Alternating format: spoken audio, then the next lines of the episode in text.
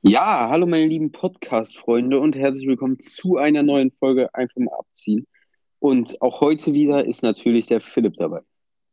Ja, ich begrüße euch natürlich auch. Ähm, und ich hoffe, ihr hattet eine gute Woche. Äh, je nachdem, von wo ihr gerade hört, äh, ist bei euch ja auch wieder Schule. Wir nehmen hier auch wieder am Dienstagabend auf. Ähm, ja, einfach äh, ist, glaube ich, Dienstags unser neuer Aufnahmetag mehr oder weniger, weil Montag ist immer ein bisschen stressig, weil äh, wir beide Schule haben und dann noch Langtag und äh, dann noch Fahrschule und so weiter. Deswegen ist Dienstags für uns, glaube ich, was günstiger mal aufzunehmen, aber die Folgen kommen natürlich für euch wie gewohnt Mittwoch. Und äh, ja, es war der große Preis von Belgien diese Woche. Ähm, ein Rennen, ähm, auf das wir uns, glaube ich, alle sehr gefreut haben. Ähm, ja, es, es war eine große Vorfreude, glaube ich, bei jedem das. War eine sehr coole Strecke, auch nach vier Wochen endlich wieder äh, F1 halt einfach äh, zurück ähm, nach dem unglaublichen Rennen in Ungarn. Und äh, ja, es waren auch Regenfälle angekündigt, die auch eingetroffen sind, und zwar das ganze Wochenende.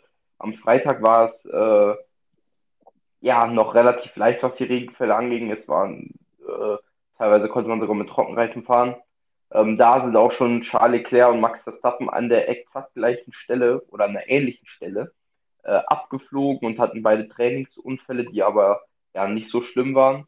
Und dann äh, ja kam das unglaubliche Qualifying, ähm, was ja auch unter äh, regnerischen Bedingungen stattgefunden hat. Und ähm, ja, für mich als Ferrari-Fan eine Enttäuschung eigentlich. Mit Platz 11 und 13 war ich nicht zufrieden. Äh, wobei, man, wobei ich auch schon vorher gesagt hatte, dass war schwierig für Ferrari wird, zumal Ferrari einfach noch keine äh, ja, Leistungsupgrades, was den Motor betrifft, äh, ja, verwendet hat. Die verwenden sie ja erst nach Monza. Und ähm, ja, das war natürlich sehr schade, aber dann das Q3 war unglaublich, ist aber mit einem sehr schweren Unfall von Lando Norris ja gestartet, der äh, Rouge nach Radior ähm, einen sehr schweren Unfall hatte und Sebastian Vettel hatte dann hatte schon über Funk gemeldet, dass man die Session abbrechen sollte aufgrund, äh, aufgrund vom Aquaplanings und äh, ja, dann ein paar Sekunden später ist Norris verunfallt und Vettel hat sich dann, äh, wie ich finde, sehr, äh, ja, sehr vorbildlich verhalten, ist neben das Auto von Norris gefahren, hat geguckt, ob es ihm okay geht und äh, ja, dann wird die Session für lange Zeit unterbrochen und dann äh, ja, kam dann der unglaubliche letzte Run und äh, da kannst du ja ein paar Worte verlieren. Ja, also äh, zu Beginn muss ich mal sagen, dass ich es halt einfach gar nicht geguckt habe. Deshalb, ähm, ja, kann ich es, glaube ich, nicht ganz aus der ähm, ja, Perspektive jetzt ein, von einem erzählen, der live dabei war. Äh, aber auf jeden Fall, ich kann es ja mal aus meiner Perspektive erzählen. Und zwar hatte ich äh, mein erstes Saisonspiel zum gleichen Zeitpunkt und ähm, ich bin dann in die Kabine gekommen mein erster Blick ging aufs Handy, um zu gucken, wie es beim ersten FC Köln steht. Da ist dann in dem Moment genau das 2 zu 0 durch Tim Lemperle gefallen. Und mein zweiter Blick ging dann direkt aufs F1-Qualifying. Und dann sah ich da auf einmal Russell auf 2 und ganz kurios sah es aus. Und ich dachte mir, was ist denn mit der App los? Die spinnt die komplett. Ich, ich wusste gar nicht, was abgeht. Dann habe ich so geschrieben, Jungs, was ist beim Qualifying passiert? Und die so, ja, guck, guck, guck dir mal die Highlights an. Ich komme nach Hause, gucke mir die Highlights an und tatsächlich hatte die App doch keinen Fehler, sondern Russell ist phänomenal ähm, auf Platz 2 gefahren und nicht mal irgendwie jetzt, weil, äh, weil irgendwie die anderen aufgehalten wurden oder so, sondern einfach rein aus, seiner, aus seinem fahrerischen Können. Mit dem Williams in den Bedingungen hat er es geschafft, auf Platz 2 zu fahren. Und da muss man wirklich sagen, Chapeau. Also, ähm, ja, bin ich sehr überrascht gewesen und der wurde natürlich, natürlich das, natürlich ist ihm am Ende scheißegal. Hauptsache, er ist Zweiter geworden, das erste Podium in seiner Karriere. Aber natürlich wäre er lieber mit äh, seinem fahrerischen Können auch im Rennen Zweiter geworden. Aber Zweiter ist Zweiter, sage ich mal so. Und äh, ich fand es auf der einen Seite ein bisschen schade für ihn, dass er von dieser Position das Rennen nicht starten konnte und zeigen konnte, was er mit dem Auto im Rennen hinkriegt. Aber auf der anderen Seite habe ich mich natürlich sehr für ihn gefreut, weil er einfach äh, sein erstes Podium hat. Natürlich nicht das was sich jeder Rennfahrer wünscht, sich es zu holen, aber äh, er hat es und damit, äh, ja, kann er zufrieden sein, glücklich sein, mit dem Pokal ins Bett steigen. Und ich glaube, äh, ja, den wird er auch mit nach Sandford nehmen. Ja, auf jeden Fall. Ähm, und äh, wie du schon gesagt hattest, das war echt eine unglaubliche Leistung von George Russell. Und auch andere Leistungen müssen wir hervorheben. Äh, auf der einen Seite aus deutscher Sicht natürlich Sebastian Vettel mit einem sehr starken fünften Platz im Qualifying, dann ja auch im Rennen, weil das Rennen ja, sage ich mal, nicht richtig stattgefunden hat. Ähm, und dann auf Platz 4 Danny Ricciardo mit seinem besten Qualifying für, für äh, McLaren. Das hat mich für ihn auch sehr gefreut, auch wenn ich natürlich für Ferrari bin. Ähm, hat mich das für Danny Ricciardo äh, sehr gefreut. Und äh, ja, ähm, dann Mick Schumacher auch mit einer sehr soliden Leistung.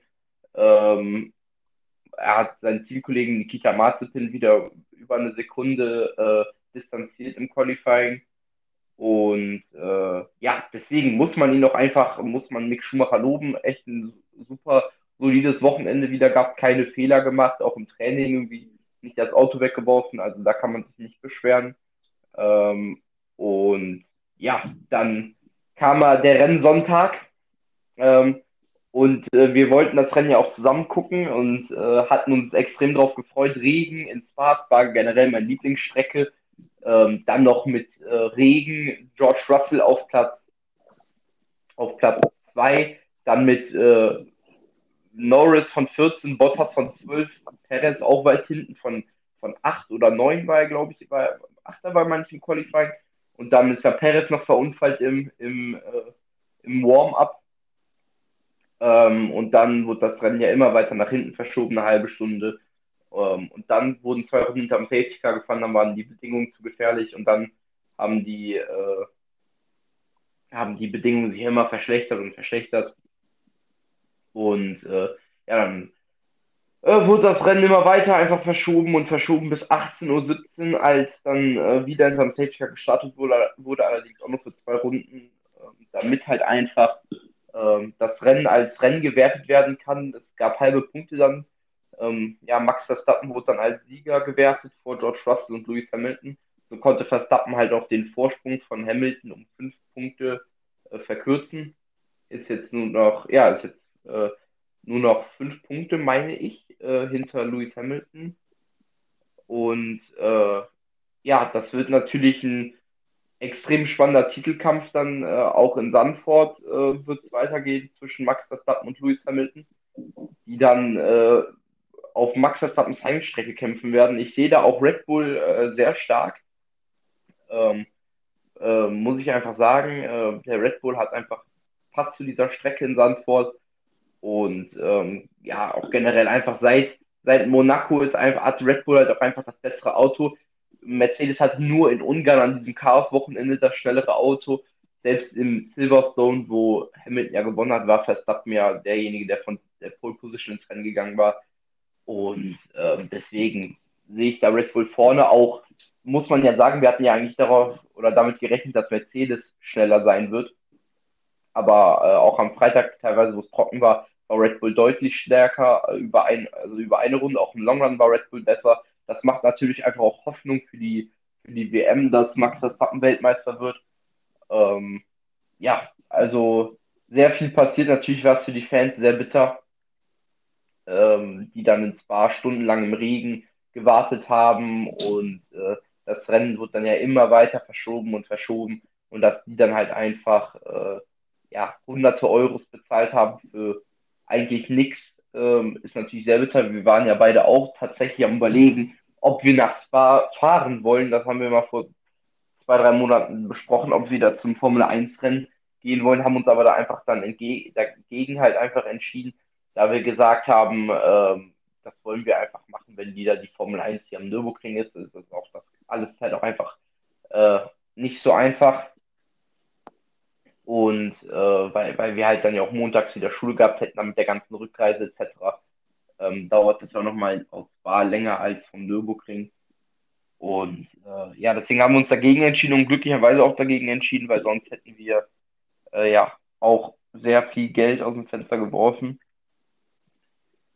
Und äh, ja, dann kannst du ja, wenn du noch willst, einen kurzen Vorausblick äh, noch nicht auf die Ergebnisse werfen, sondern einfach auf die, auf den Leistungsvergleich der verschiedenen Teams in Sandford. Ja, also ähm, ja, du hast es eigentlich gut zusammengefasst. Ich sehe auch ähm, Red Bull deutlich, muss man sogar sagen, vor Mercedes. Ich glaube, sie werden, ähm, ja, ich glaube, ich rechne auch nicht mit einem spannenden Rennen, sage ich offen und ehrlich. Ich denke, dass Verstappen das von vorne bis hinten dominieren wird, sein Heim Grand Prix, und ich denke, dass er vor heimischen Fans feiern kann. Ja, ich denke, dass Max Verstappen bei seinem Heim Grand Prix Mercedes in ihre Schranken weisen kann und äh, Toto Wolf, ja, nicht glücklich aussehen lassen wird. Und ähm, ja, vor allem sehe ich auch in Sandvoll wieder Ferrari sehr, sehr stark. Ich denke, dass sie, nachdem sie ja dieses Wochenende ein wenig einbüßen mussten auf, ähm, auf McLaren, denke ich, dass sie einen deutlichen Sprung wieder vor McLaren machen werden an diesem Wochenende. Ich denke, dass sie auch sie sich deutlich gegen McLaren durchsetzen können, weil es einfach eine Strecke ist, wenn man sich die, den Verlauf der Saison anguckt, dann weiß man eigentlich, dass die Strecke auch dann eher Ferrari-Land ist als McLaren-Land. Und ähm, von daher denke ich, dass ähm, auch da ist äh, das gleiche wie ähm, ja, bei Red Bull und Mercedes.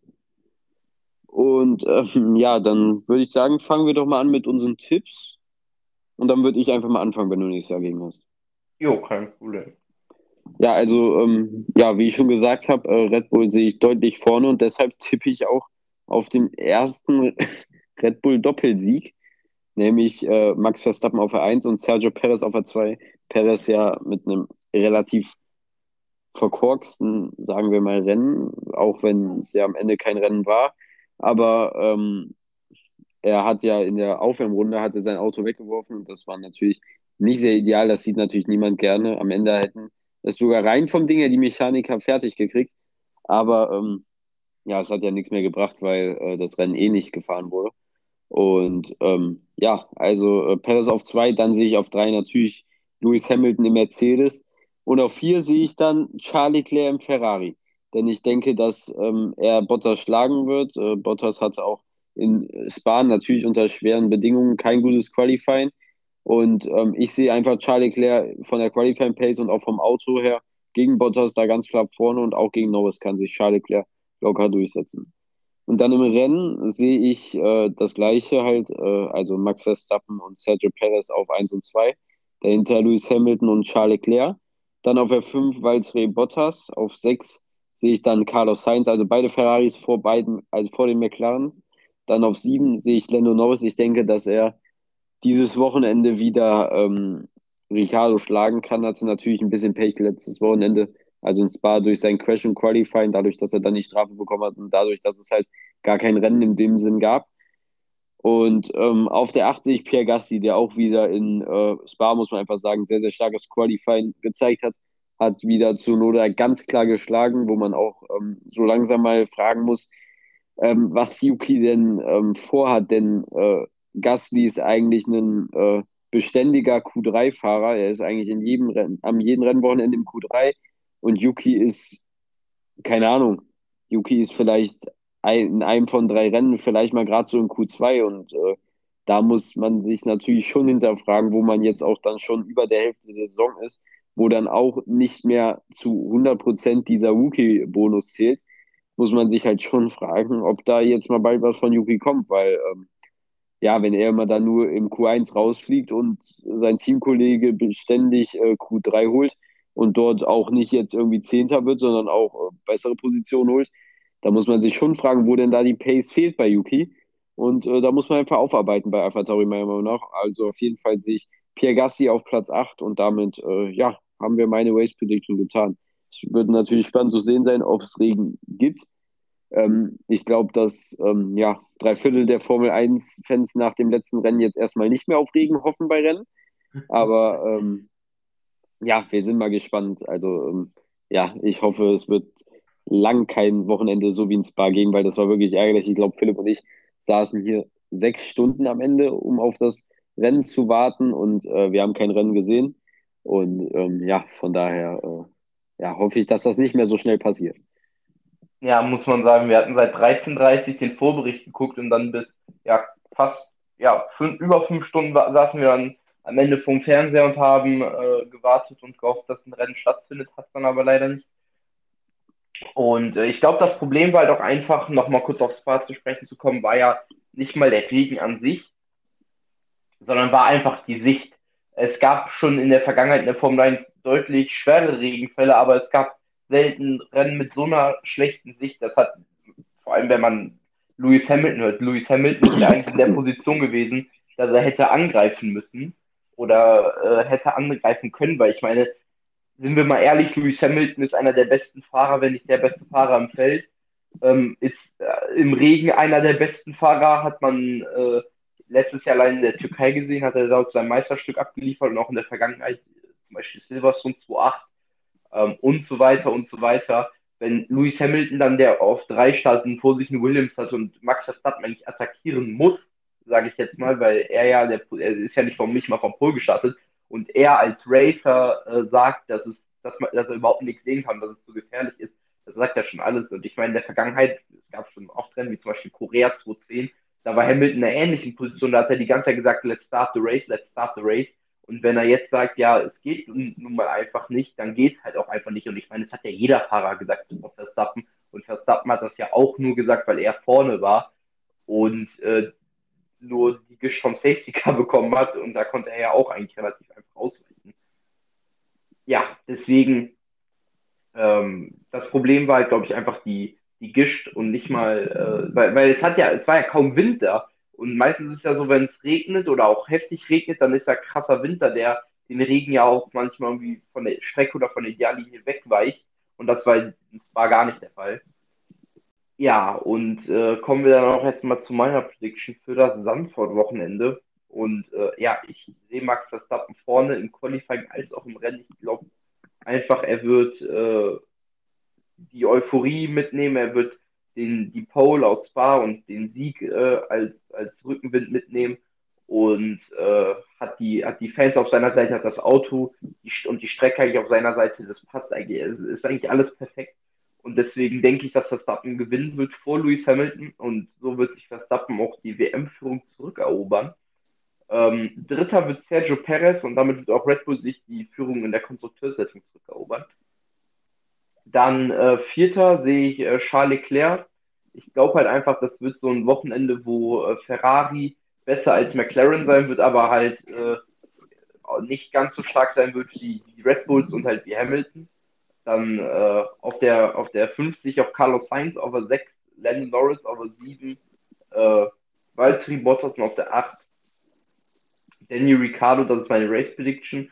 Und im Qualifying äh, ja, glaube ich, dass äh, Bottas nicht mehr unter die Top 8 kommt. Ich glaube nämlich, dass Gasly äh, Achter wird, also Verstappen, Hamilton, Perez, Leclerc, Sainz, Norris, äh, Ricardo und Gasly. Das sind meine Tipps für die, das sind meine Tipps fürs Qualifying. Und dann im Rennen sehe ich halt, äh, ja, wie habe ich ja gerade schon gesagt, glaube ich, dass Bottas in die Top 8 kommt, aber halt nicht weiter nach vorne. Vielleicht kommt ja sogar Regen und man hat ja auch gesehen, weil Valtteri Bottas lief bis jetzt ja nicht so gut bei den Regen-Sessions die Saison. Also halt im Qualifying war er komplett äh, hinter, hinter der Pace und auch in Imola war er komplett hinter der Pace und halt in Ungarn hat er mal drei, vier Leute abgeräumt. Äh, deswegen sehe ich äh, Bottas nicht als Regenspezialisten. Deswegen glaube ich auch nicht, dass er, dass er, falls es regnen sollte, vorne mitspielen wird. Und äh, ja, das sind unsere Predictions für die Formel 1 und ich glaube, dann können wir auch direkt das nächste Thema mit anschließen und das ist ja die Fußball-Bundesliga, die am letzten Wochenende natürlich war. Äh, ja, für mich als Bayern-Fan, ähm, ja, ein gutes Wochenende, ein sehr starker Auftritt, 15-0 gegen, gegen äh, die Hertha aus Berlin. Und äh, ja, ich glaube, du warst auch nicht ganz unzufrieden mit der Leistung in der Mannschaft.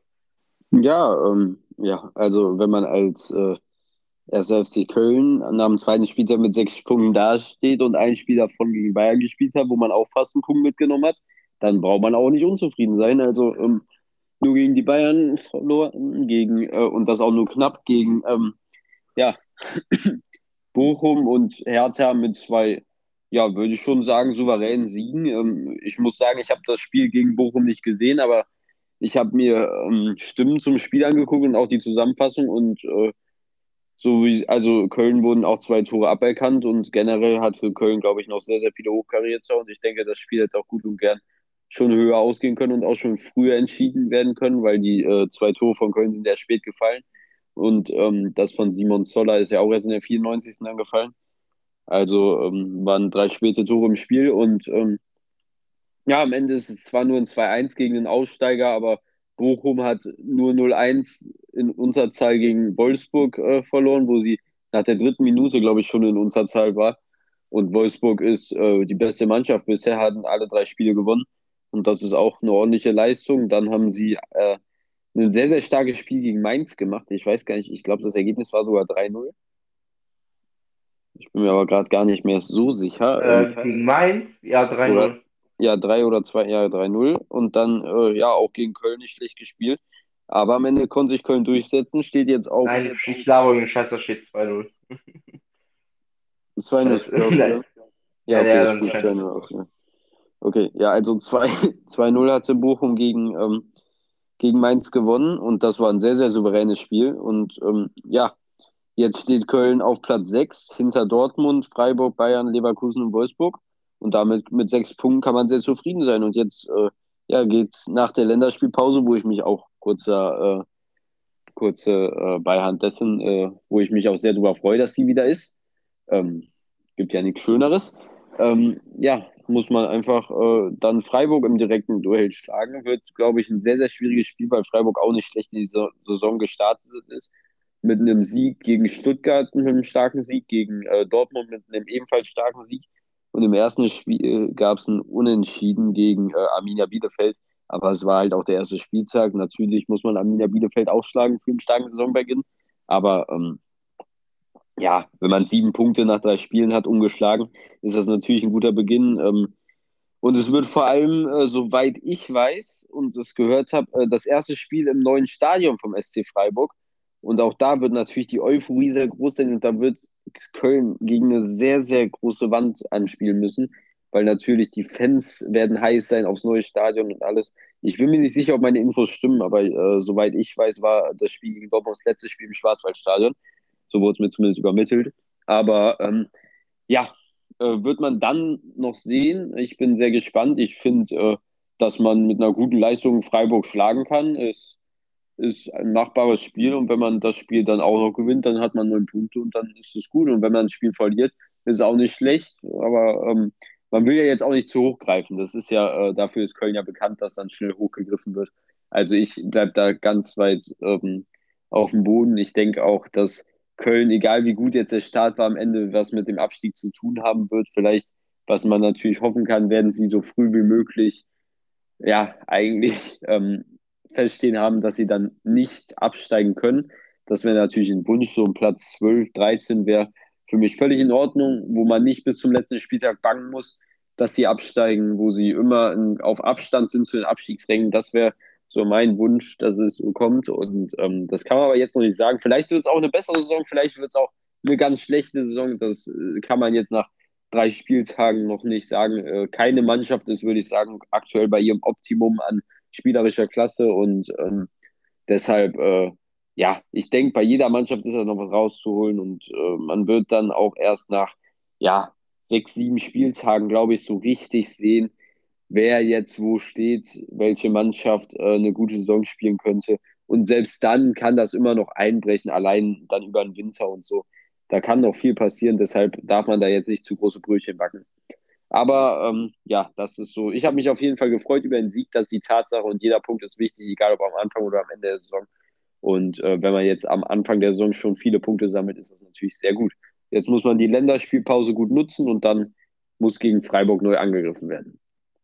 Und dann äh, ein Club, über den ich noch reden äh, wollen würde und wo man einfach auch nicht drum rumkommt, ist einfach ähm, Hertha BSC Berlin, die jetzt äh, in ihrem dritten Spiel die dritte nicht gute Leistung gezeigt haben. Ähm, natürlich war es der FC Bayern, aber als eine Mannschaft, die ähm, ja allein die letzten zwei Wochen durch zwei Spieler 50 Millionen eingenommen haben und äh, generell nicht arm dran sind, ähm, ja, wenn man dann 5-0 abgeschlachtet wird mit so einer schlechten Leistung, wo man eigentlich nach 20 Minuten schon hätte sagen können, beziehungsweise eigentlich schon vor Anpfiff, dass das Spiel an Bayern geht und zwar deutlich. Ähm, da, äh, das ist einfach, äh, ich weiß nicht, was da in Berlin abgeht. Ich weiß nicht, was die da machen mit ihrem Geld, was sie zur Verfügung haben, aber wenn ich eins weiß, dass, dann ist es das, dass sie es nicht richtig einsetzen, weil es kann einfach nicht sein, dass man mit so viel Geld so schlechte Leistungen konstant bringt.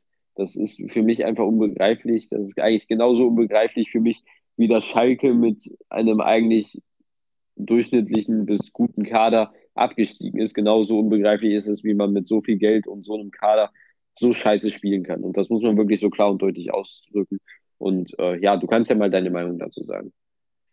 Ja, also Hertha eine komplette Katastrophe. Ich meine, äh, in Köln zu verlieren war natürlich extrem bitter nach einer Führung und es war schlecht. Dann in, gegen Wolfsburg zu verlieren ist auch scheiße und gegen Bayern auch. Ähm, ja, 5-0 ist natürlich eine herbe Packung. Ich meine, mal gegen Bayern zu verlieren ist ja okay, aber ich meine, gegen Köln darf man eigentlich als Hertha BSC nach den ganzen dicken Transfers und vor allem nach einer Führung sich so nicht äh, abfertigen lassen. Vor allem, sie hatten ja wirklich gar keine Chancen mehr in der zweiten Halbzeit. Also da hat Köln eigentlich ja komplett das Spiel gemacht. Und gegen Wolfsburg lagen sie auch in, in Führung und äh, haben wieder so verkackt. Also da muss man einfach mal sagen, Hertha ist ganz großer, ganz großer Mist, den die zusammenspielen. Ähm, ja, einfach, einfach scheiße. Was, was da abgeht. Also äh, es gibt auch äh, Überraschungen, finde ich. Also Köln ist für mich bis jetzt die Über Überraschung der Saison. Ich bin echt stark.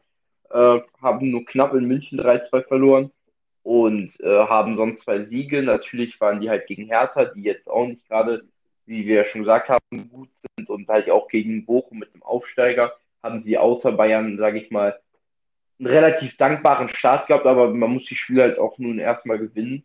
Äh, sieht man ja an anderen Beispielen, dass äh, Mannschaften, die äh, wie Mainz zum Beispiel nicht gegen, gegen, gegen Bochum gewinnen können. Und vor allem und, muss man sagen, genau das war die Schwäche von Köln gegen die letzte Saison, gegen die Mannschaften, gegen die man gewinnen muss, beziehungsweise sollte zu gewinnen. Genau da lag die Schwäche letzte Saison. Ja, also einfach sagen, muss man die Kölner loben. Ähm, haben einen guten Trainer ähm, mit Steffen Baumgarten, auch ein Motivator, glaube ich. Äh, also da, ich glaube auch Köln wird dieses Jahr äh, relativ wenig mit dem Abstieg zu tun haben. Ich habe es auch in meiner Bundesliga-Prediction, habe ich es ja auch gesagt, Köln wird zwar im hinteren Mittelfeld sein, aber nicht mit nichts mit dem Abstieg zu tun haben. Und äh, ja, dann können wir noch als letztes für diese Folge über die unglaublichen Transfers dieser Transferperiode sprechen. Wir hatten natürlich über die Deals schon von Lionel Messi gesprochen, aber seit der letzten Folge ist noch ein Mega-Deal äh, ja, passiert. Also auch mehrere Deals, die nicht gerade klein waren.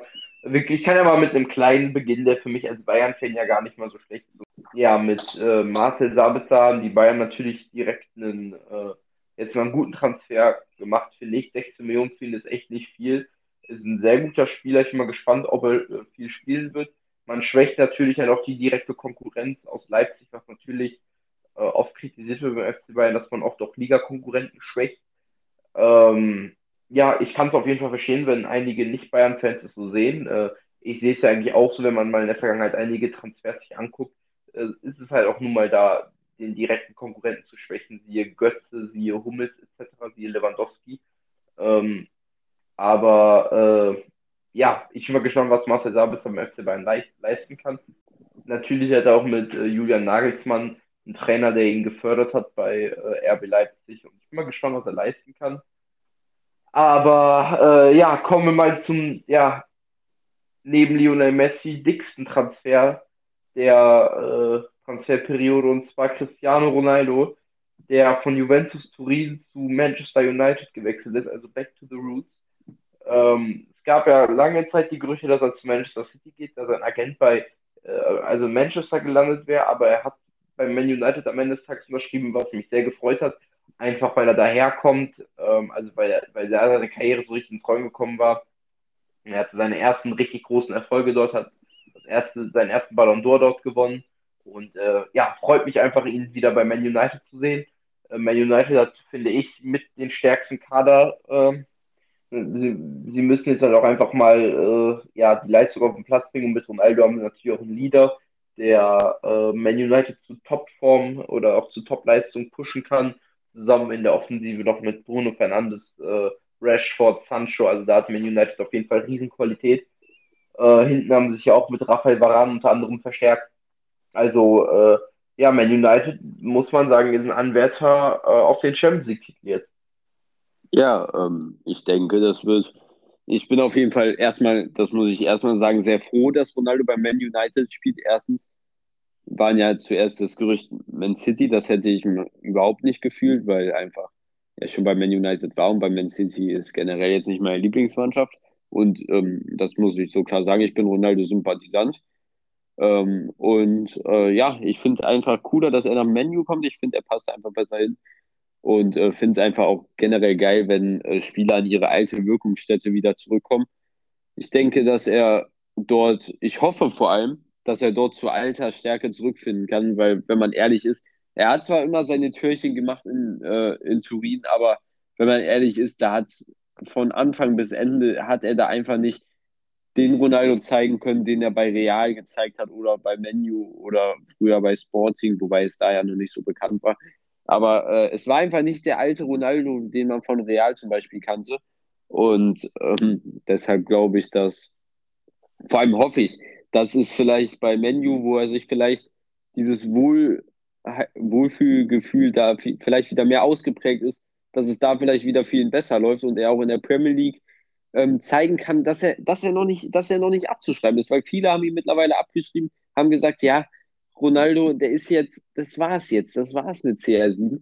Da wird nichts mehr kommen, aber ähm, ich bin mir sicher, wenn er sich wohlfühlt im Verein, wenn er mit den Mitspielern zurechtkommt, wenn das eine perfekte Einheit ist, dann kann der immer noch Top-Niveau spielen und einen alten Cristiano Ronaldo raushauen. Und ähm, das hoffe ich, dass er das vielleicht in United wiederfindet und ähm, dass dort auch mit Jaden Sancho oder auch, wie du schon gesagt hast, Rafael Varane da eine gute Mannschaft zusammenwächst. Ich denke, dass äh, Menu auf jeden Fall das Zeug hat. Ich bin mir zwar nicht sicher, weil bei solchen, wo dann so viele Komponenten in ganz unterschiedlichen Positionen zusammenkommen, dann ist es halt oft so, dass sie ein, zwei Songs brauchen, um ein Zusammenspiel zu finden. Deshalb bin ich mir nicht sicher, ob es diese Saison schon für eine ernsthafte Chance auf den Champions League-Titel reicht. Aber ich denke auf jeden Fall, dass sie in der Liga vorne mithalten können und da auch vielleicht um die Meisterschaft mitspielen können. Und natürlich wäre es auch cool, wenn man dann vielleicht sogar im Finale einen Man United gegen PSG jetzt, auch wenn es natürlich nicht der Fußball ist, den man sich wünscht mit diesen ganzen ja, Spieler für wer weiß wie viel holen und so. Ähm, natürlich ist das nicht das, was man sehen will, aber da kommen wir jetzt immer nicht drum herum. Und was will man mehr als ein Messi, Ronaldo nochmal sehen? Und äh, ich denke, dass da vom rein vom theoretischen die Chancen sehr gut dieses Jahr stehen. Aber das wird man ähm, ja dann noch sehen. Also, äh, ja, sind wir mal sehr gespannt. Also, wir wollen, wir gehen jetzt, glaube ich, nicht auf jeden einzelnen Transfer ein, der äh, so passiert ist. Natürlich äh, hatten wir auch schon in den vergangenen Folgen über ein paar gesprochen, unter anderem den Alaba-Wechsel. Hatten wir schon mehrfach, hatten wir schon drüber geredet. Äh, jetzt gerade kommt gerade noch äh, von meinem Ticker die Nachricht, dass äh, Antoine Griezmann wieder wohl kurz vor einem Wechsel zurück zu Atletico Madrid steht mal, wäre ich sehr gespannt. Äh, also Fabrizio, äh, Fabrizio Rom hatte das gesagt. Und äh, ja, oder Fabrizio Romano, wie er heißt, er auf Instagram heißt er Fabrizio Rom. Ähm, ja, der Mann, der wirklich eigentlich jeden Wechsel, von jedem Wechsel irgendwas weiß. Also da bin ich mal sehr gespannt, ob das passiert. Heute äh, unter anderem Saul Miguez zu, äh, zu Chelsea von Atletico. Ähm, ja, was kann man noch sagen? Philipp Kostic, heute ist der Wechsel geplatzt zu Lazio Rom. Ähm, ja, also wird man alles sehen, wie die ganzen Spieler, die jetzt bei ihren neuen Vereinen sind, in der Saison performen werden. Ich freue mich auf jeden Fall auf die äh, Champions League unter anderem, die jetzt ja auch bald anfängt. Ähm, ja, dann können wir, glaube ich, noch kurz darauf eingehen, ähm, auf, auf die Wahl des, des Europas Fußball des Jahres. Das war Jorginho, da hatten wir auch schon drüber diskutiert. Ähm, und meiner Meinung nach ist es finde ich persönlich, ist nicht gerechtfertigt, dass Jorginho äh, Europas Fußball des Jahres geworden ist. Natürlich hat er eine äh, starke Saison gehabt, bei Chelsea, hat die Champions League gewonnen, ist Europameister geworden, hat eine starke EM gespielt und hat jetzt auch den UEFA Supercup gewonnen. Also alle UEFA-Trophäen hat er ja gewonnen, die er gewinnen konnte in der Zeit. Ähm, aber ich finde, es heißt ja Europas Fußball des Jahres und natürlich ist Fußball ein Mannschaftssport, aber ich finde halt irgendwo, es sollten halt die einzelnen ja, Leistungen eines Spielers gewürdigt werden. Und da finde ich es halt, sage ich auch ganz ehrlich, finde ich es halt frech, dass äh, zum Beispiel halt ein Jorginho zum Europa, zur Wahl für Europas Fußball des Jahres gewählt wurde. Also unter, allein in den Top 3 ist und Robert Lewandowski nicht. Natürlich sage ich das auch als Bayern-Fan, aber genauso rege ich mich darüber auf, dass Lionel Messi da nicht dabei ist. Weil wenn man sich das anguckt, ähm, von der, wenn man das mal vergleicht, auch mit Kanté und zum Beispiel Kimmich. Kanté war die ist ja auch bei den Top 3 nominiert und äh, ja, Kimmich letztes Jahr nicht bei den Top 3 nominiert und man muss ja mal die Statistiken sehen und die spielen auf der gleichen Position und Kimmich hat, finde ich, in der Trippelsaison von Bayern mehr geleistet als Kanté in der letzten Saison. Die Statistiken sagen das, also die Zweikampfstatistik sagt das, die Vorlagen, die Tore, ähm, die Einsätze, eigentlich alles spricht er für Kimmich. Kimmich war, wurde da nicht unter den Top 3 nominiert und Kanté schon. Ähm, und halt auch dieser Robert Lewandowski hat 41 Tore in der Bundesliga geschossen und äh, ja, hat einen äh, 40-jährigen oder 50-jährigen Rekord, also fast 50 Jahre alten Rekord gebrochen. Der wird dann nicht nominiert Lionel Messi, der, ich glaube, auch wieder über 30 Saisontore geschossen hat, der äh, eine unglaubliche Copa America gespielt hat, da auch Spieler des Turniers wurde, Torschützenkönig wurde, wurde nicht nominiert. Deswegen äh, finde ich es sehr schade, dass, äh, dass das nicht so gewürdigt wird, aber naja, so ist der Fußball halt. Ähm, trotzdem Gratulation an Jorginho. Ähm, aber ich meine, wenn man jetzt mal guckt, hätte Italien jetzt das Ding im Elverschießen vergeigt und hätte Chelsea auch irgendwie noch 1-1, äh, hätten die noch kurz vor das 1-1 kurz vor Ende bekommen und hätten dann verloren, dann wäre Jorginho nicht mal in der Top 15 gewesen.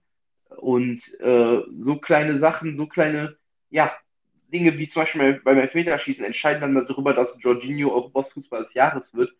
Und äh, wenn halt, wenn Saka den Elfmeter reingemacht hätte und hätte Italien dann verschossen, dann äh, wäre wär, äh, Jorginho wär nicht mehr in der Top 10 gewesen.